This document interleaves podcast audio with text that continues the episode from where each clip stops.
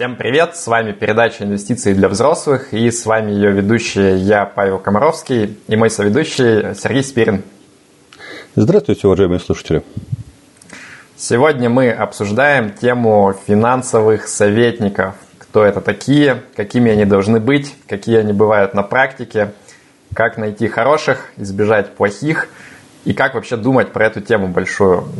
Сергей, скажи, вот тебе как кажется вообще, что такое финансовый советник? В чем его предназначение кармическое? Ну, давай так. У нас в России все пошло своим отдельным путем, поэтому у нас сейчас есть как бы два направления этой профессии. Инвестиционный советник и финансовый советник. Различаются они тем, что инвестиционный советник – это как бы советник в законе, состоящий в реестре Банка России, имеющий всю ту регуляторную нагрузку, которую Банк России на этих советников возлагает, отчитывающийся перед Банком России, а, сдающие там определенные экзамены и так далее. Это на самом деле может что-то говорить об их квалификации, но ничего не говорит о том, будет ли этот советник работать в ваших интересах. И есть, э, скажем так, финансовые советники, да, это все остальные, которые не имеют права давать инвестиционные рекомендации. То есть они не имеют права говорить клиенту, условно, там, купи «Газпром», «Лукойл» или вот такой вот фонд, а имеют право давать только советы самого общего характера.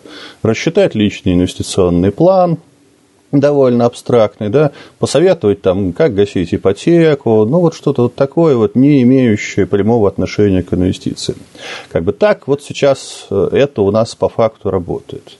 При этом на самом деле, как я понимаю, многие из тех, кто называет себя финансовыми советниками, э, на самом деле дают клиентам так или иначе неформально инвестиционные советы, но это, по сути, является сейчас э, такой не совсем законной деятельностью, наш Банк России пока не проводит каких-то там массовых репрессий к таким вот э, финансовым советникам, которые пытаются давать советы по инвестициям, но, может быть, будет делать это в будущем. Вот такая вот у нас картина с юридической точки зрения.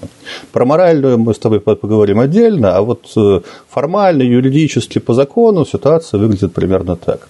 При этом инвестиционных советников, вот таких частных, да, не представляющих компании, их всего ну, примерно человек 10 в реестре ЦБ России на всю Россию.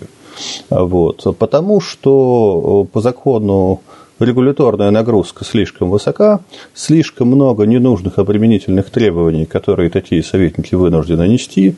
Скажем, они должны платить НДС, вот, они должны быть на общей системе налогового учета, и еще там ряд требований был, который весьма и весьма затратен. Поэтому большинство советников э, регистрироваться не спешат.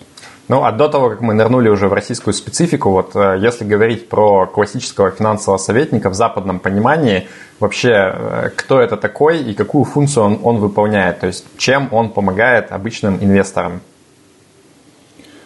Ну, смотри, опять же, я все-таки разделю там советы по финансам и советы по инвестициям, а, потому что реально советы по финансам это, на мой взгляд, такая странная, ну, не знаю, самодеятельность, что ли, такой вот уровень не, не слишком профессиональный.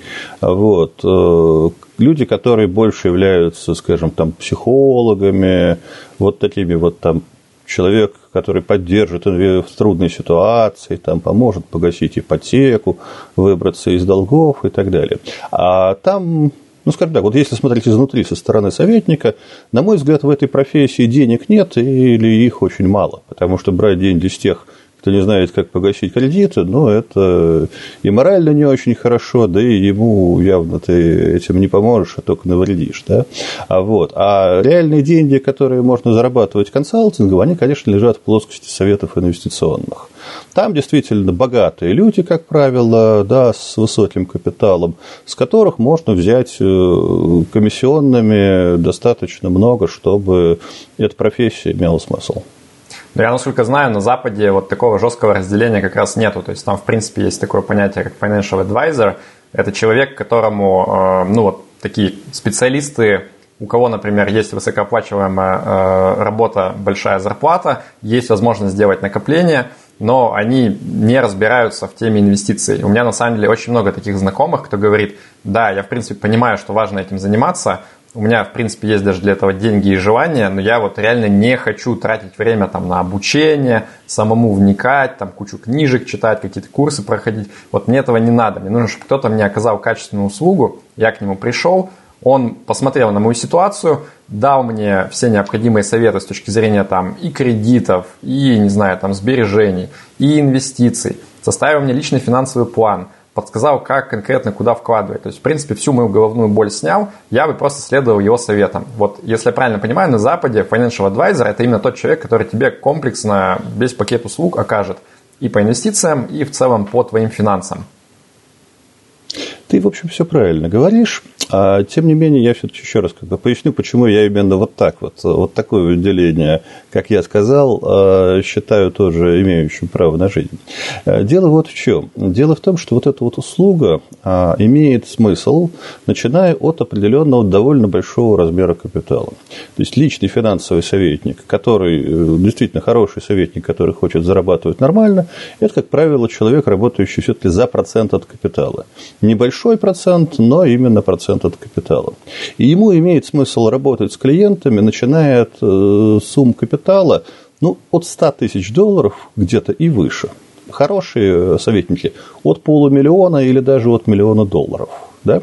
То есть э, простым таким вот работягам с суммами там, в 5-10 тысяч долларов, на мой взгляд, обращаться к советнику смысла не имеет большого, потому что услуга советника будет слишком дорога для них.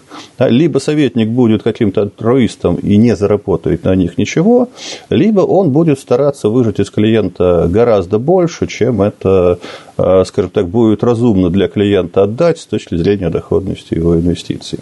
Да. Вот. Поэтому, к сожалению, вот э, если мы говорим именно про услугу финансового или даже инвестиционного советника, на мой взгляд, если это не является, условно, разводом клиента да, и дойкой клиента, то это услуга для довольно богатых людей, не для бедных. Но, с другой стороны, вот вопрос, как бы, ну, я знаю, да, что действительно чаще всего они берут процент от капитала под управлением, и там примерная ставка где-то там, ну, 1%, да, на Западе обычно. А, ну, это так, те, да. кто более-менее такой, как бы, нормальный, да, не какие-то там совсем да. нехорошие люди, которые пытаются обстричь. Да, да, да, и именно так. С другой стороны, вот если как бы там подумать, да, и кого мы назовем нормальным, хорошим э, финансовым советником – Наверное, это тот, кто будет ближе там, к подходу asset allocation, не будет там вешать лапшу на уши про то, что я вам сейчас там самые крутые хедж-фонды подберу, там и в крипту что-то положим, там сделаем очень крутую доходность.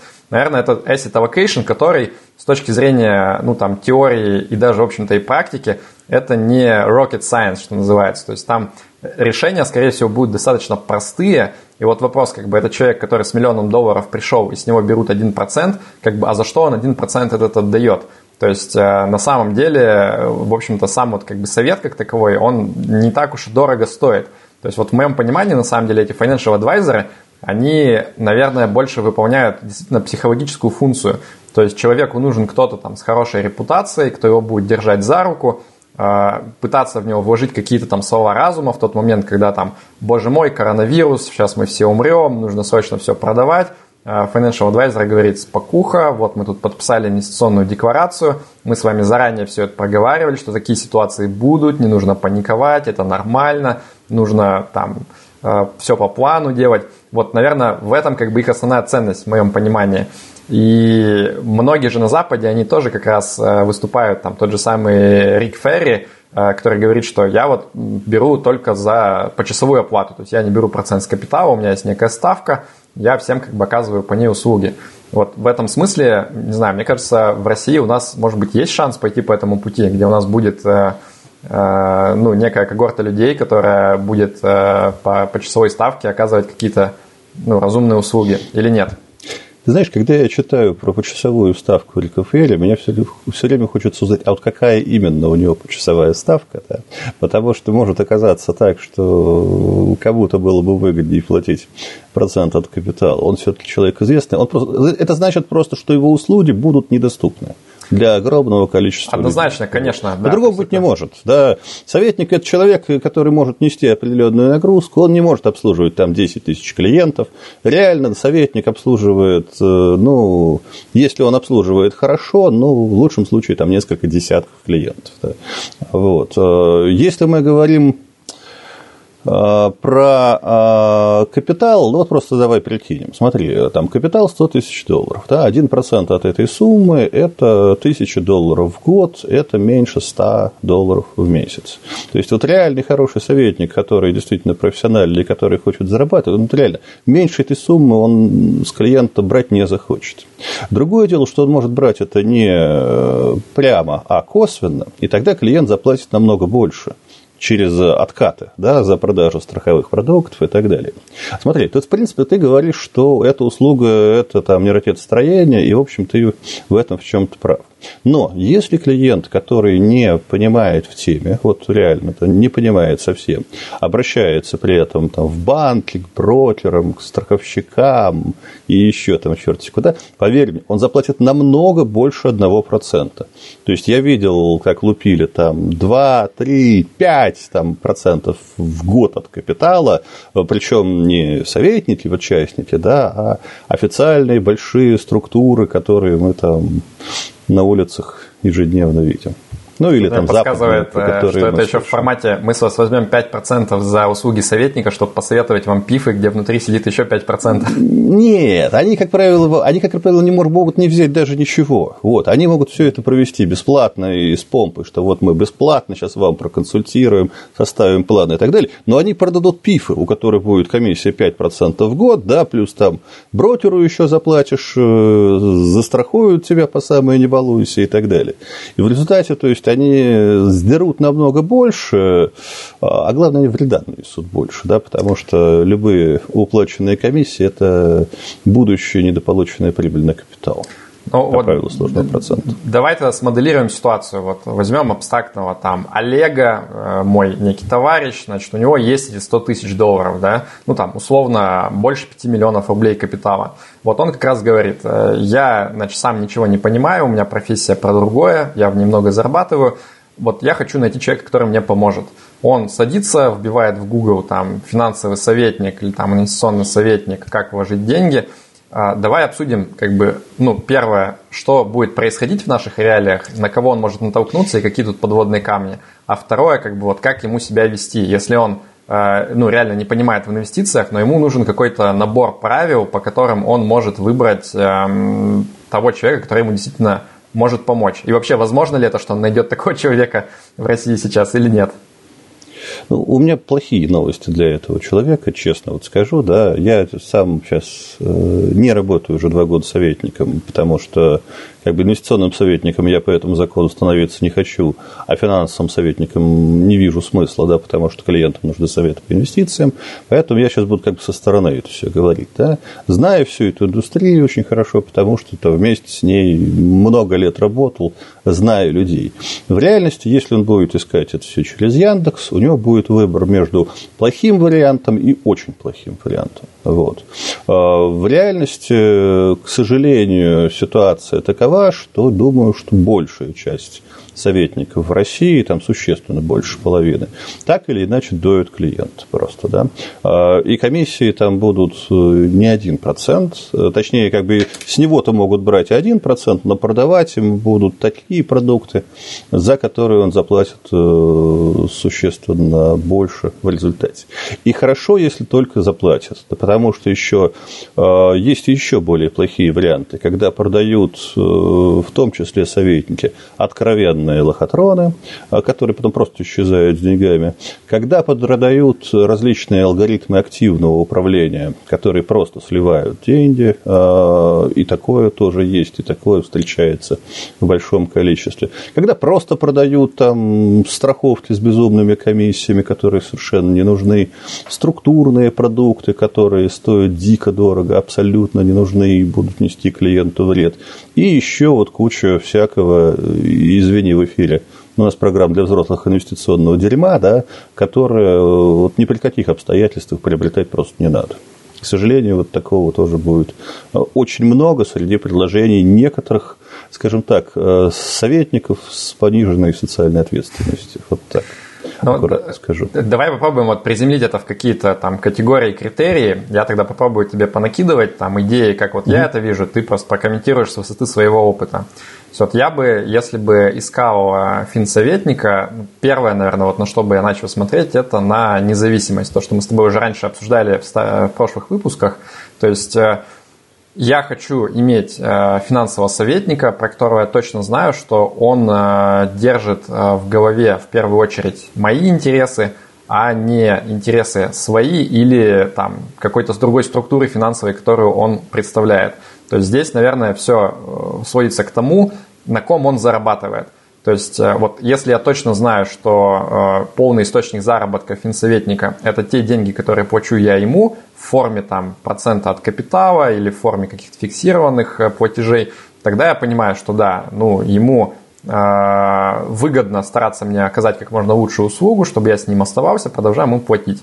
Если я понимаю, что, например, там, может быть, идеальный вариант, там, крутой советник с большим именем, он еще не так дорого берет – это как раз повод напрячься, потому что это значит, что, наверное, для него основной источник заработка – это не мои деньги, а, наверное, что-то другое. Тут дальше уже идут варианты. Ну, наверное, как бы он в какой-то форме получает так называемые ну, откаты, там, кикбеки от э, тех продавцов продуктов, которые он мне навязывает.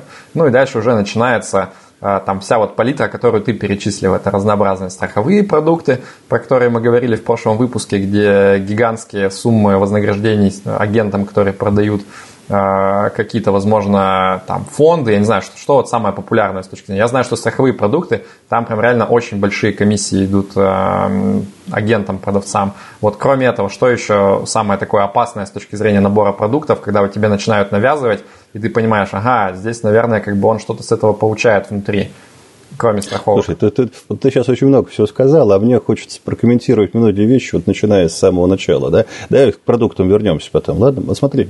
Хотя, да, или давай сначала, сначала с продуктов. Ну, помимо страховых продуктов, во-первых, да, они самые дорогие, не единственные.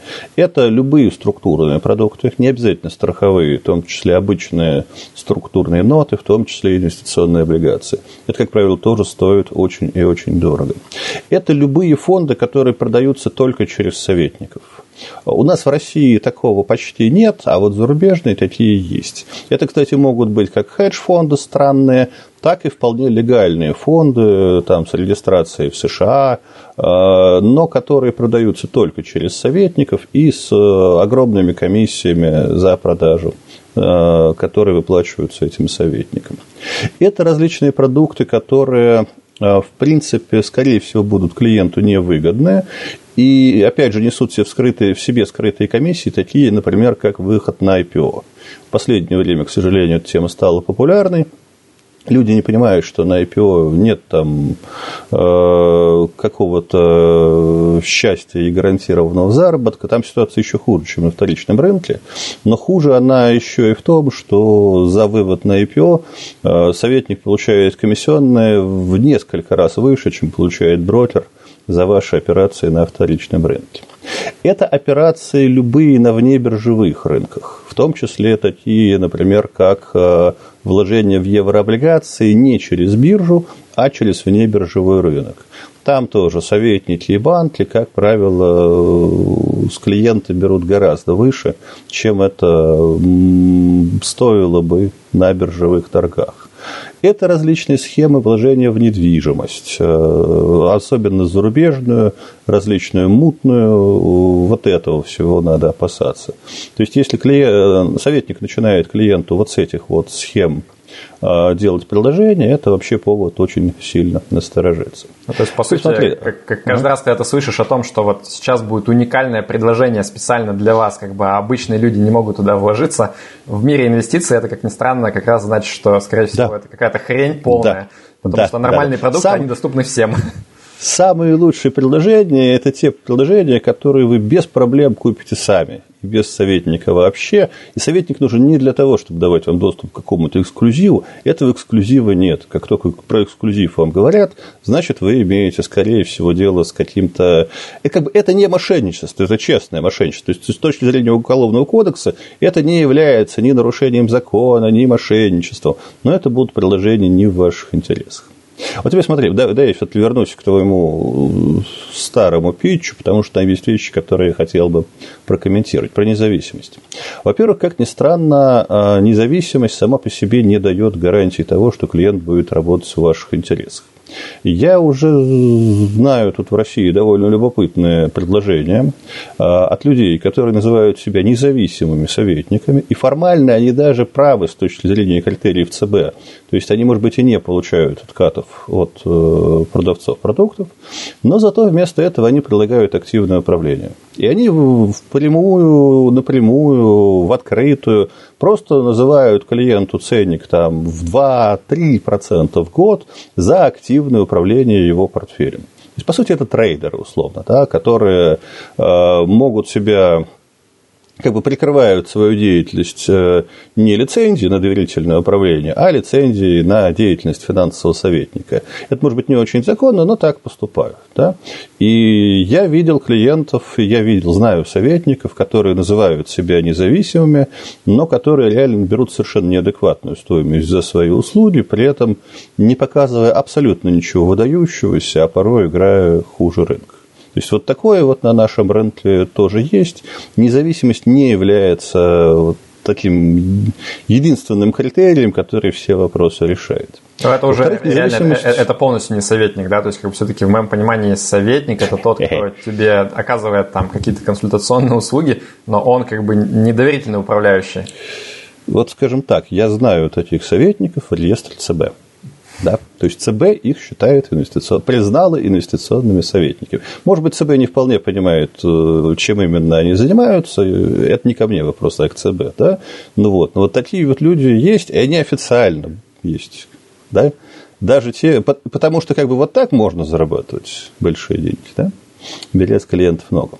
Второй момент. Независимость довольно сложно проверить. Если ты особенно приходишь э, с улицы, если ты не имеешь понимания, за какие продукты платят откаты, за какие продукты откаты не платят, то, в общем, э, человек с минимальными знаниями имеет очень мало шансов понять, действительно советник является независимым. Здесь, кстати, интересно в том, что вот инвестиционные советники обязаны сейчас по закону раскрывать э, клиенту факты своей аффилированности. Но в реальности это сводится к тому, что клиенту подсовывается бумажка на подпись, дорогой друг, подпиши, что ты ознакомлен. Да? Многие, опять же, этого не боятся, не скрывают, дают клиенту эту бумагу, говорят, да, ну я получаю вознаграждение, ну тебе что для этого, зато я тебе помогу, я выгодное предложение тебе найду, ну и так далее. Да? То есть многие клиенты, которые не понимают, что это такое, они эти бумаги просто подмахивают, не глядя, скорее всего. А, вот. А если же мы говорим про финансовых советников, то они, в общем, закону не подчиняются. Я думаю, что они не раскрывают клиентам ничего. И поди догадайся, вот, независимый он или на самом деле за предложение своих продуктов а, потом получает вознаграждение от индустрии. То есть я вижу, что а, многие получают. Тут есть еще один момент, опять же, тонкий, э, применительно к нашей российской действительности. У нас э, советники прописаны в законе о рынке ценных бумаг. Да? То есть, подчеркиваю, о рынке ценных бумаг. А что это значит? Это значит, что никакие страховые продукты не попадают под действие этого закона. Да? То есть продажа страховок, это, страховка – это не ценная бумага. Поэтому можно давать, продавать страховки и дальше. Можно получать комиссии за страховки, включая инвестиционное страхование жизни, накопительное страхование жизни, юнит-линкд. И формально вот сейчас пока по закону вот эта вся деятельность под э, требования к инвестиционным советникам законная не попадает. И люди продолжают этим заниматься. Печаль. Ну, а то есть реально, ну, вот получается, у меня способа-то нету, да, то есть, ну, вот это действительно вопрос сложный, то есть, э, понятно, что я могу прийти к человеку и спросить у него впрямую, как бы, а вот, э, ну, помимо того, что я тебе плачу, как бы, как ты еще зарабатываешь, если человек честный, ну, там, он, наверное, ответит, да, но если человек нечестный, он может просто тебе не ответить, он... и ты реально не узнаешь. Он таких сказок не расскажет, поверь мне. Вот куча народу, которые будут рассказывать сказки. Куча народу будет говорить, да, я получаю вознаграждение, а что в этом такого? Это нормальная практика по рынку, зато, значит, вы с моей помощью получите выгодное предложение тоже. Да? То есть, опять же, человек, который не понимает, что это значит, он, он это проглотит. На самом деле, ну вот я понимаю, что сейчас дальше зрители сочтут это наглость саморекламы и так далее моей, да, но для того, чтобы выбрать советника, некоторое первоначальное понимание того, как работают инвестиции, на мой взгляд, надо иметь. При этом э, я знаю людей, там, которые ко мне приходили после обучения, которым вроде бы я уже все рассказал, там, что знал, и тем не менее они вовсю приходили за услугами, поэтому это не значит, что обучение делает обращение к советнику ненужным да, с первоначальным пониманием того, как работает мир инвестиций, можно потом идти к советнику, выбирать советника и общаться с ним нормально, понимая, что он вообще отвечает и где он, наверное, врет. Вот. Но вот без этого минимального представления о финансах, а, обращение к советнику сейчас – это, по сути, игра вслепую, игра наугад с очень маленькими шансами выбрать хороший вариант. Ну, а давай предположим, что у человека есть там минимальные знания, да, вот следующий шаг какой он может сделать, там, общаясь с советником. А, вот я предполагаю, что было бы полезно, а, если тебе уже дают рекомендацию, там, вот как портфель сформировать, а, впрямую узнать у советника, какие комиссии зашиты внутрь инструментов. То есть там, если тебе рекомендуют какие-то ETF или фонды или еще что-то, вот как бы ты как клиент должен понимать, должен получить от советника информацию, какой размер э, комиссии сидит внутри. Единственное, что я понимаю, что, опять же, вот если ты не разбираешься в финансах, тебе могут такого навешать на уши, что вот недавно э, была тема про то, что э, было закрытие одного из фондов, пифов ты про это писал тоже, и там, грубо говоря, индексный пиф превратили там в пиф, слили в пиф активного управления. И я как бы не нашел время, к сожалению, написать про это, но я для интереса позвонил как бы в эту контору, э, ну, сказал, что вот я интересующийся гражданин, расскажите мне, пожалуйста, как меняется структура вознаграждения. И я не шучу, мы минут 10 разговаривали с вот этим менеджером, и он мне как бы говорил про то, что да нет, комиссии никак не меняются, как бы с вас по-прежнему берут ровно столько же. Я говорю, ну как так, у вас же там вот активный фонд, там гораздо больше будет. Он говорит, нет, что вы, это, это не комиссия, это же не с вас берут это внутри там расчета чистых активов фонда, но вы-то больше не платите. И мы реально минут 10 переговаривались, как бы, то есть, ну, я так и не понял, это либо человек сам не понимает, либо он просто как бы нагло врет в лицо, но вот настолько э, могут исказить э, суть происходящего, что впрямую как бы утверждать, что э, процент, который берется от стоимости чистых активов фонда, как будто бы это не клиент несет эти затраты, а кто-то вот другой. Поэтому я здесь абсолютно согласен с тобой, что как бы если ты хоть немного не понимаешь там суть финпроцессов, тебе, конечно, будет сложно отделить вот наглую ложь от э, какого-то адекватного ответа. Павел, это сплошь и рядом. То есть с этим сталкивался я неоднократно. Я неоднократно объяснял менеджерам банков, брокерских контор, фондов о том, как на самом деле работают их продукты. Мои ученики много раз мне об этом писали, что они... Вот последний раз я где-то пару дней назад ответил в Телеграме замечательное обсуждение про то, как э, клерку, продающему продукты, раскрыли глаза на то, сколько действительно приносит его фонд в сравнении с э, бенчмарком, например. Да? А вот. Э, это сплошь и рядом на должностях продавцов в большинстве контор работают люди, которые не знают, скорее всего, на самом деле не знают особенности своих продуктов, комиссии, которые за них берутся. То есть это люди, которые научили продавать, но они даже не понимают, что вот то, что они продают, это дико невыгодно для клиентов.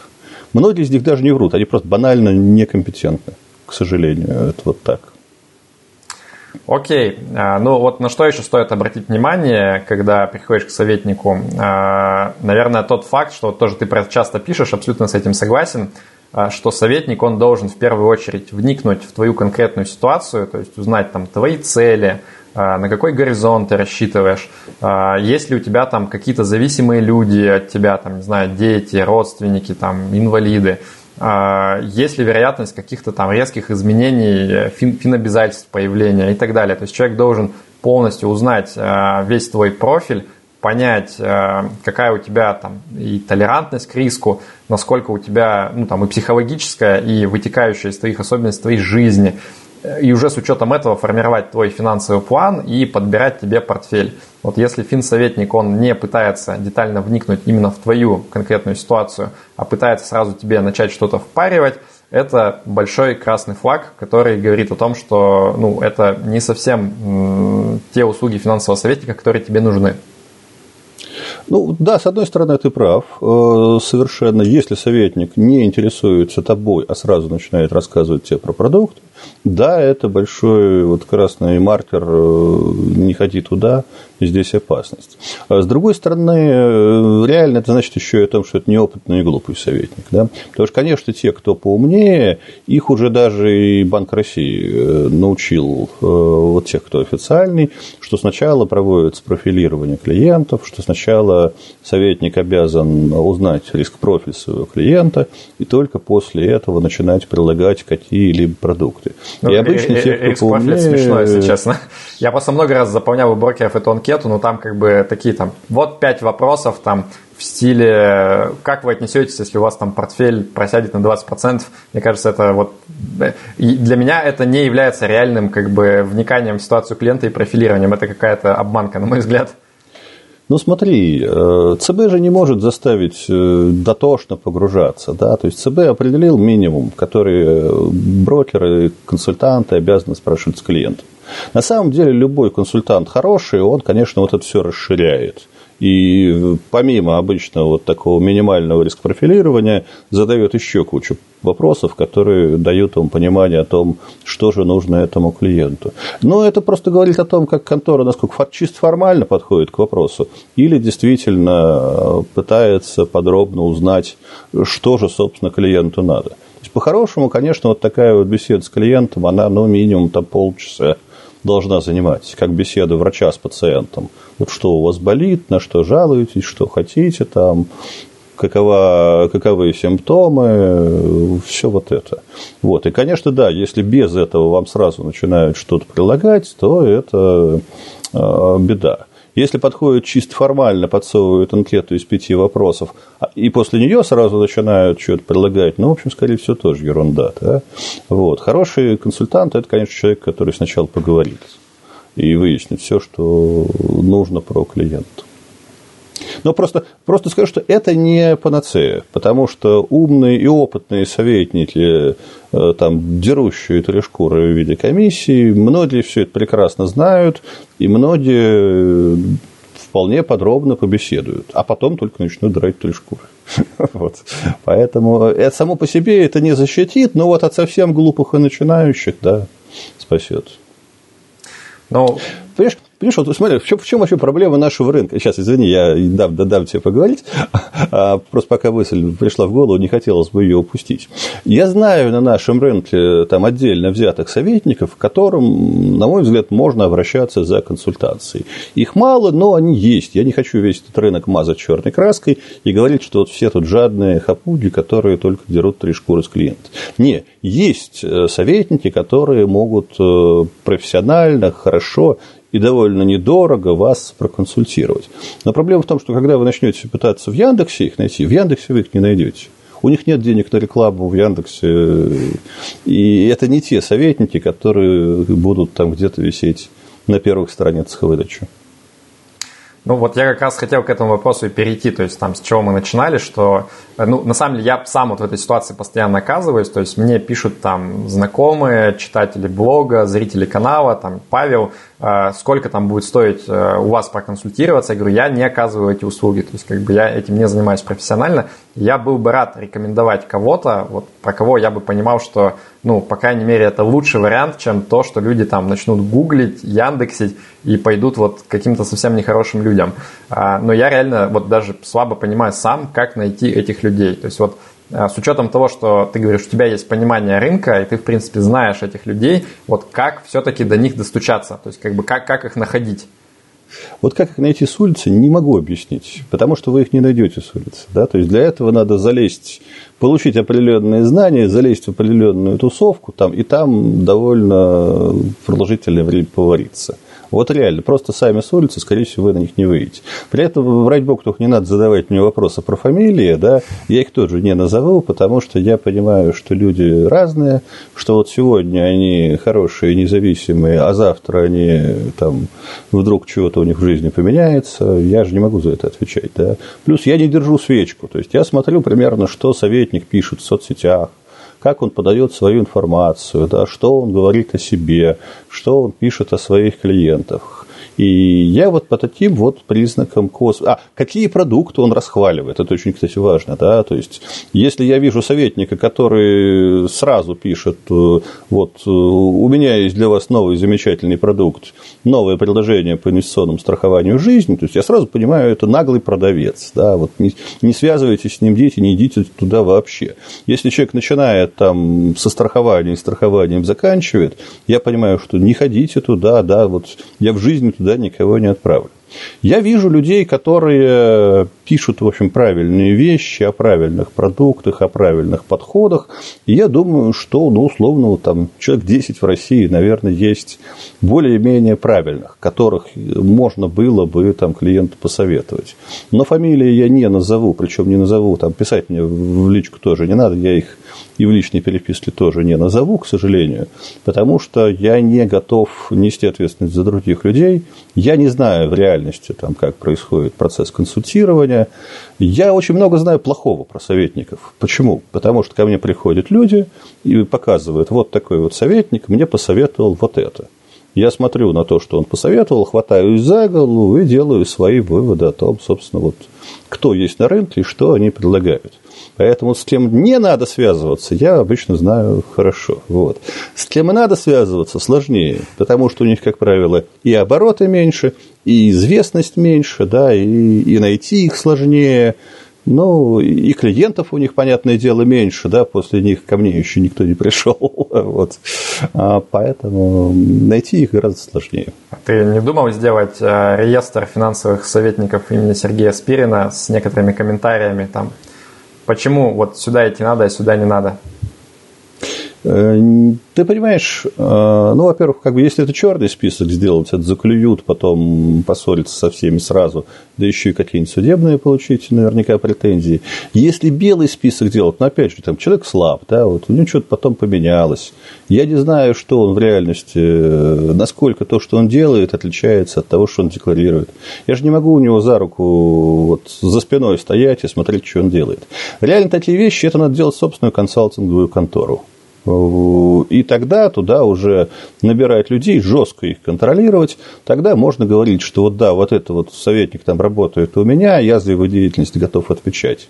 Но я э, не готов идти сейчас на такой шаг, э, пока действует э, нынешнее законодательство, я не вижу в этом для себя смысла. Это мне проще заниматься образовательной деятельностью. Ну, смотри, вот э, мы сейчас что, по сути, обсуждаем? Что нет работающих механизмов, которые отбраковывают хорошее от плохого.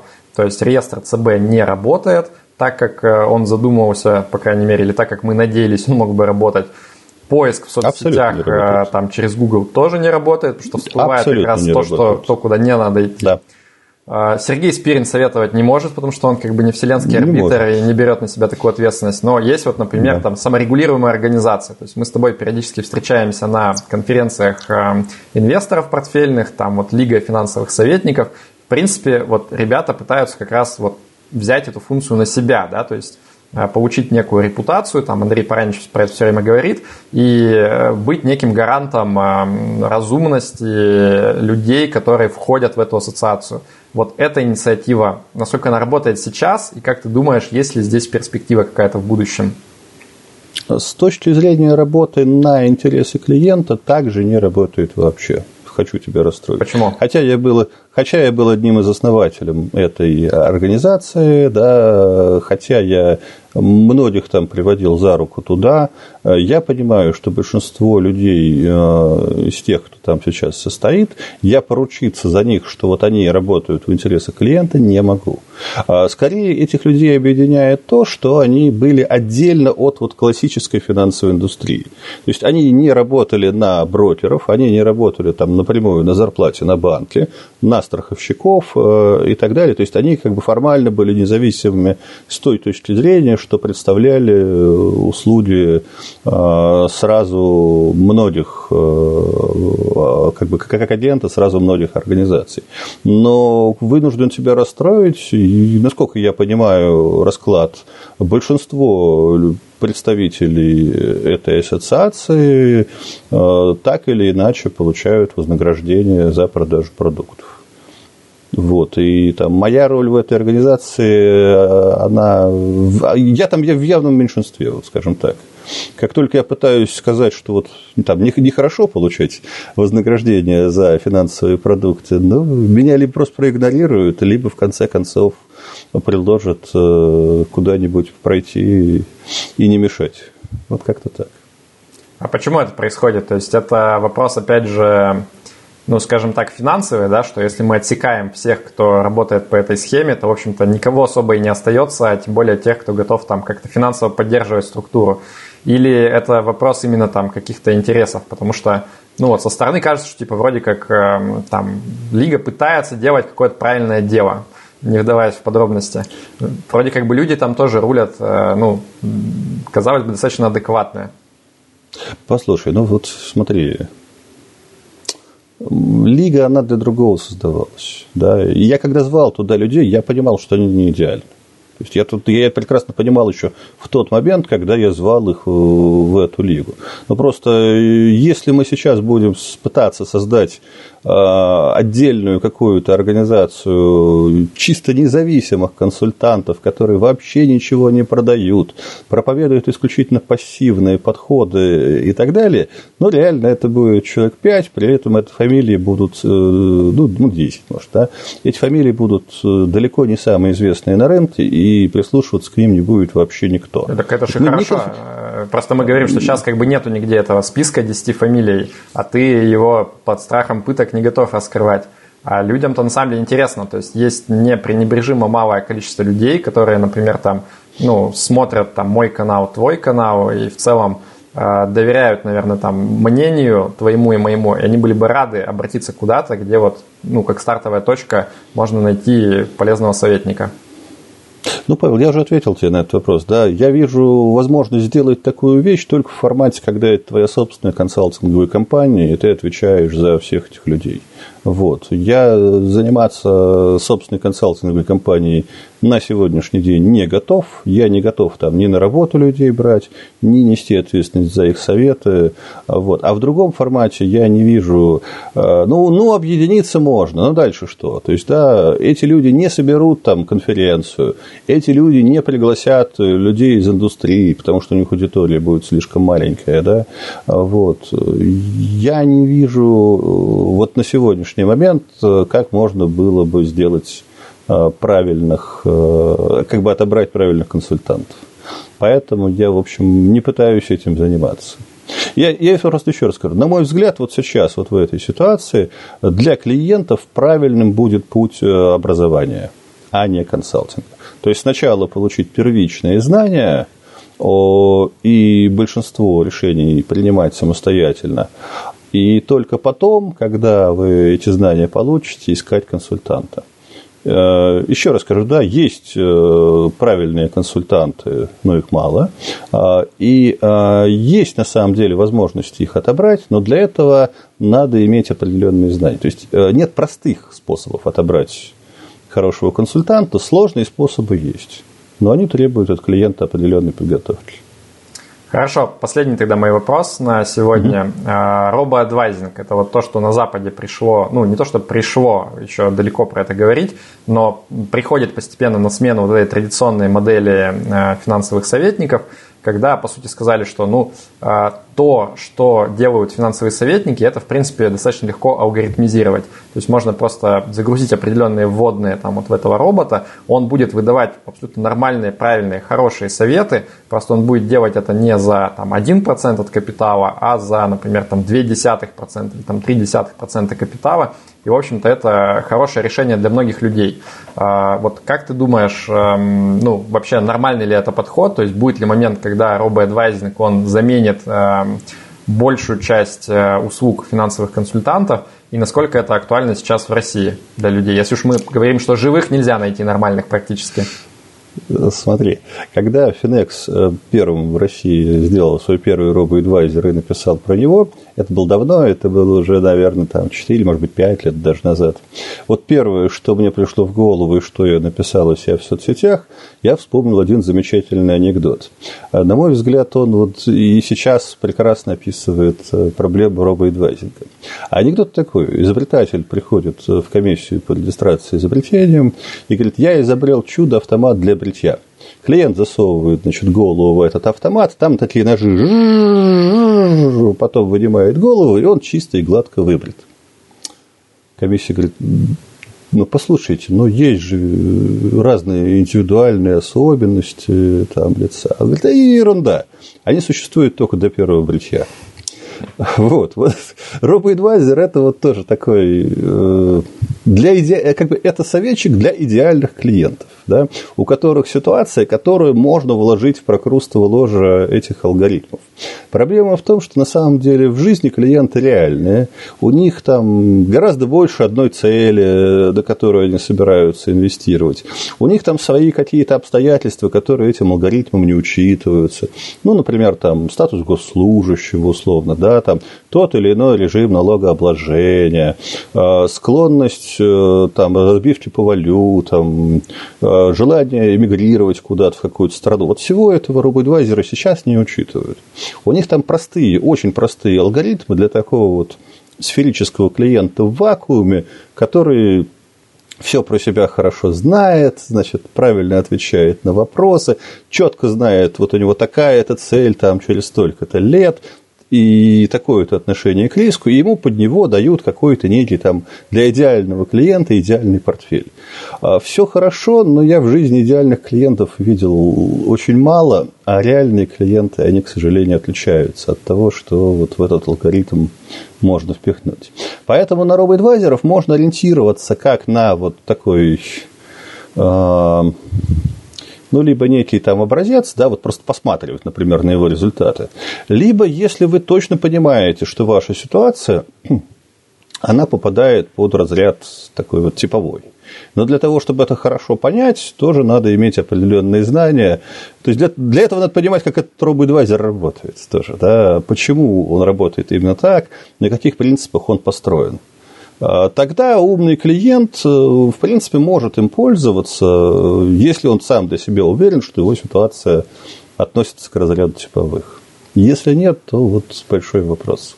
Ну, по крайней мере, зато это решает вот проблему того, что если у тебя не такой большой капитал, чтобы быть способным обратиться к живому финсоветнику – Здесь э, вот этот баланс выгоды, который ты получаешь, даже с учетом сферичности коня в вакууме, мне кажется, он выглядит достаточно неплохо. Единственный вопрос, я сейчас ну, больше говорю про западные аналоги, да, вот э, в России конкретно, например, там автопилотом Финекса ты можешь представить ситуацию, когда людям стоит рекомендовать пользоваться, или все-таки это не совсем про то, на твой взгляд?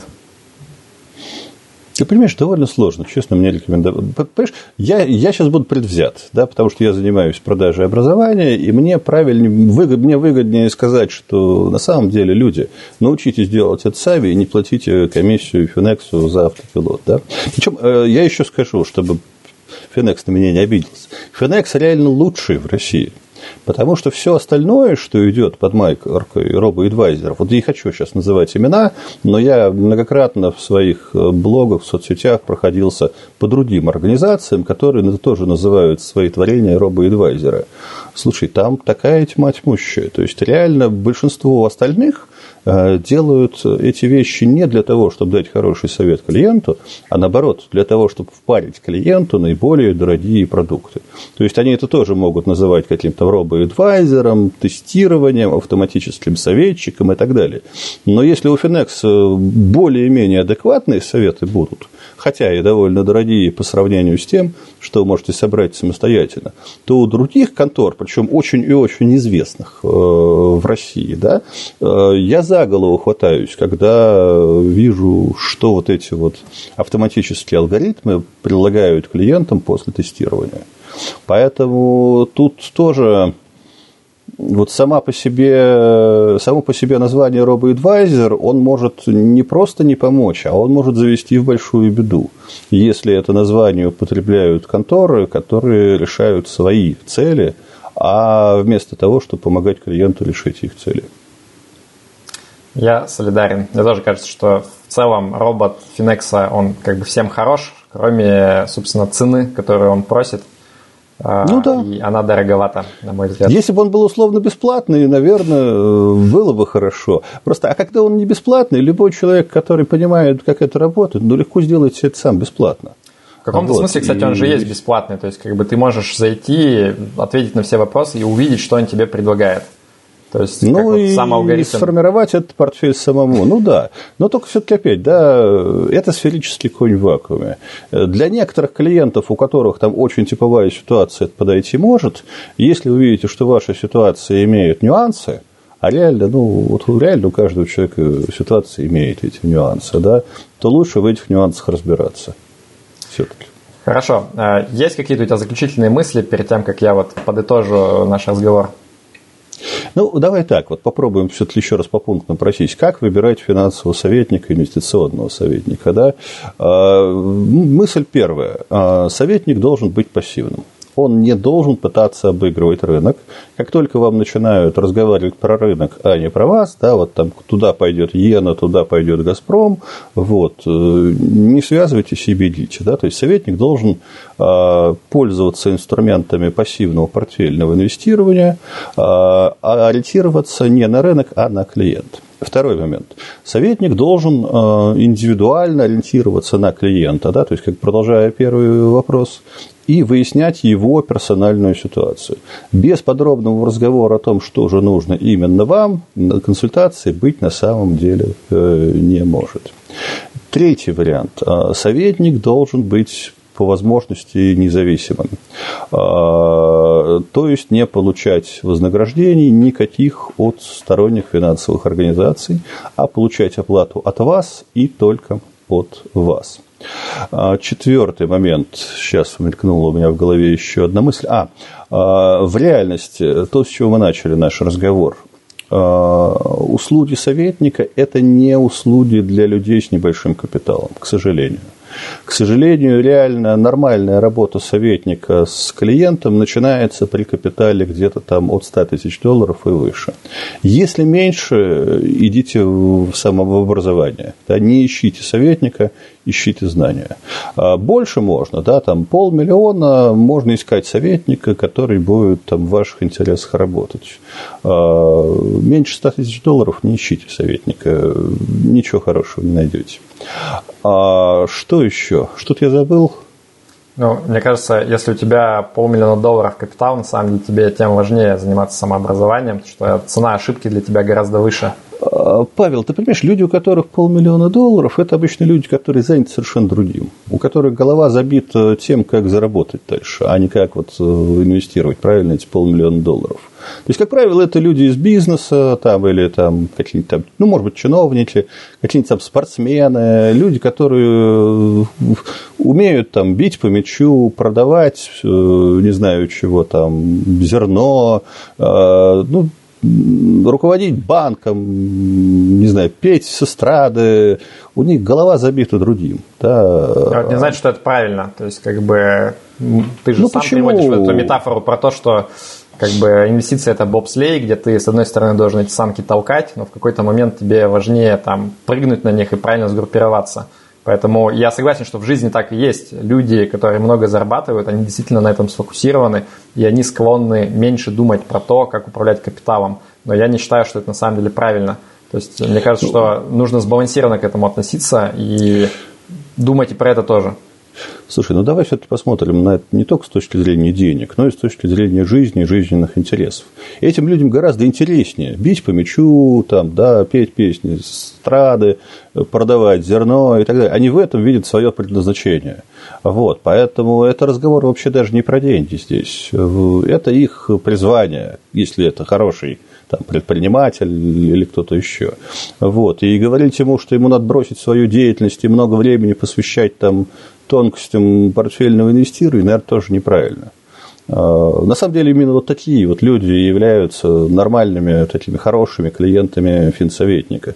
Люди, которые умеют зарабатывать деньги где-то в других областях, а здесь они получают базовые знания, но понимают, что им нужен кто-то, кто-то, кто их время экономит. Да? То есть советник это на самом деле еще и про экономию времени человека, который, может, и мог бы влезть в это самостоятельно, разобраться в деталях, но он понимает, что проще кому-то там доверять, кого-то слушать, кому-то это все перепоручить. Если он выбрал правильно советника, то у него все будет хорошо.